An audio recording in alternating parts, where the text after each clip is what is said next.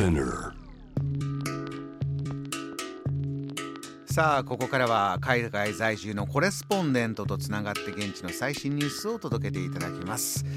えーグローバーがお送りしております。J-Web Jam the Planet News from Correspondent 今日はタイバンコクとつなぎましょう。タイバンコク在住イベント制作会社 T ライブバンコク代表イベントコーディネーターの長谷亮介さんです。こんばんは。こんばんは、グローバーさん、サバディクラサワディカーよろしくお願いしますブ。よろしくお願いいたします。えー、長谷さんが今お伝えしたいバンコク最新ニュースまずは何でしょうか？はい、えー、ちょっと気になるニュースなんですけれども、タイでカジノの合法化、これがやっぱり世論調査によると過半数が反対という結果が出てしまいました。これはどういう流れで世論調査ということになったんですか？はい、あの政府系のマーケットリサーチセンターが世論調査をしたんですけれども、えー実はこの何年か前からタイで、えーカジノを合法化しようという民間の、え動きであったり政権の中にもあったんですねそういう動きが。もともとタイは古くからあの賭博法があって厳しくそのこういうと賭博を取り締まってるんですね。えだけどもやはりこのコロナでこう人の動きが制限されたりで悪い方向にどんどんどんどんこう広がっていく部分も実はあったんですね。ですからこう政府の世論調査をこう前にしてこういうカジノだとかあるいはそういう賭博がいけないことだよということを広広めようとするような動きがあるのではないかという深刻なニュースなんですね。あのーカジノ、まあ、日本でもこういう意見はずっと議論になっていて、えー今のところいやカジノをどんどんどんどん進めようというムードには日本はもちろんなってないんですがタイで今おっしゃったこのパンデミックを受けて、えーいろいろな賭博が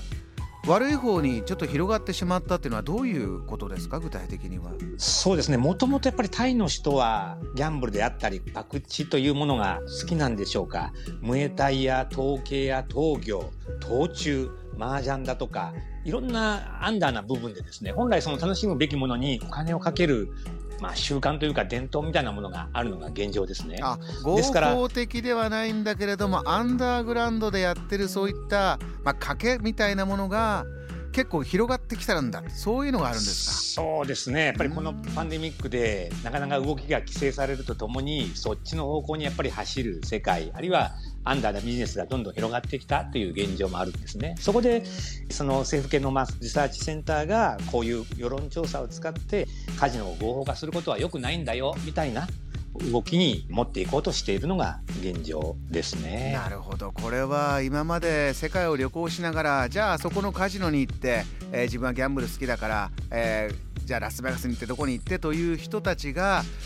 実はそういうことができなくなったところで起こってる問題これは意外と世界中にアンダーグラウンドであるのかもしれませんね。そうですね。うんわかりましたもう一つのバンコクのトピックも教えてくださいはい、ちょっとこれは、えー明るいというかあのいいニュースなんですけれどもタイ特にバンコクといえばナイトマーケットが非常に有名で人気があるんですね。はいそれで11月に新しいところが、えーバンコクの中心部にオープンしました。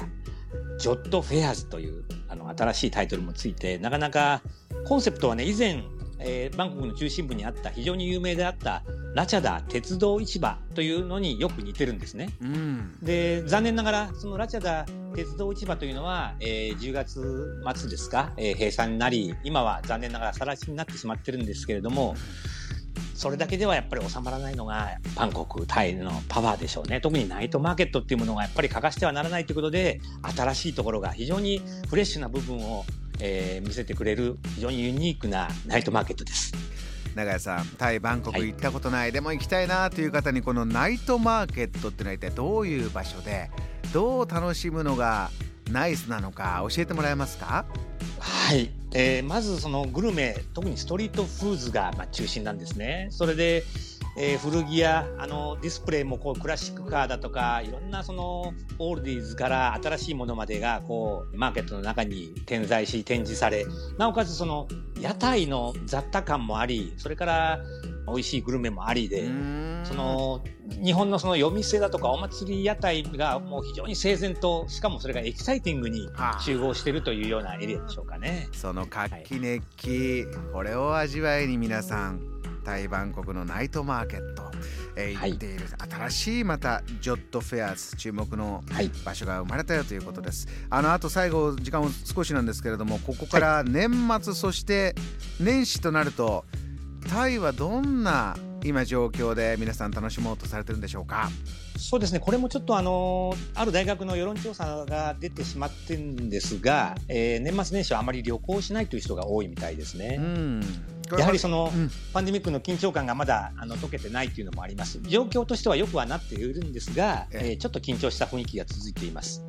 ただですねやっぱりあの暖かい南国ですから厳しい規制はあったとしてもイベントは、えー、なかなかなくならないというか新しくこう規制の中でも、えー、行われようとしております。カウントダウンなんかはね各所で有名なのがたくさんあります。特にパタヤでのカウントダウン。今年はいろんな、えー、アーティストが集まり、えー、盛大に特に無料でフリーコンサートが楽しめるようなエリアもあるのでなるお楽しみいただけると思います。感染対策気をつけながらもこういう楽しみは準備されているということです。パタヤカウントダウンのご紹介もいただきました。わかりました。永井さんまたぜひ現地リポートお願いします、はい、ありがとうございました。はいありがとうございました。コップンカー。コップンカーこの時間はバンコク在住のコレスポンデント長谷亮介さんのお話を伺いました。JAM The Planet.